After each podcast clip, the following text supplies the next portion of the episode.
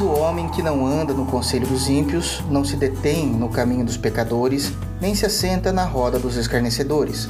Salmos 1, verso 1. Todos nós queremos ser felizes e não há problema algum nisso. Mas será que a nossa ideia de felicidade é a mesma de Deus?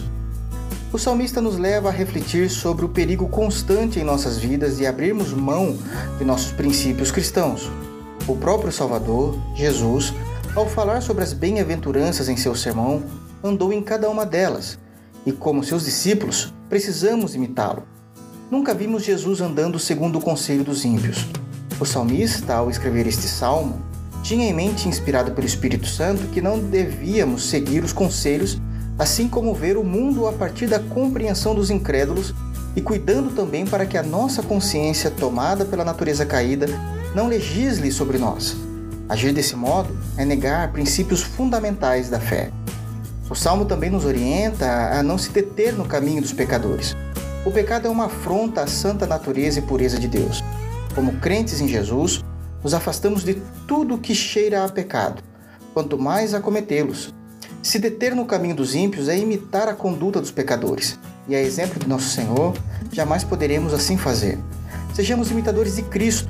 Isso nos levará à santidade de vida e a glorificar o Pai que está no céu. Por último, o salmista nos adverte a não se assentar à roda dos escarnecedores.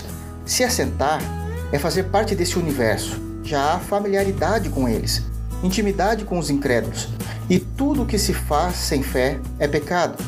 Se assentar com estes é perder o brilho da salvação, as características da aliança, não ter mais o perfume de Cristo e se tornar um zombador da maneira certa de se viver em Deus, pois escarnecer é zombar de quem Deus é e de seus maravilhosos feitos.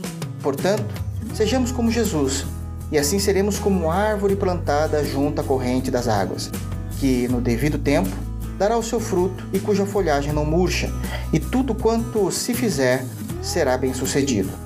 O meu desejo é que, como chuviscos que regam a terra e gotas de orvalho sobre as folhagens, assim seja a palavra de Deus sobre você.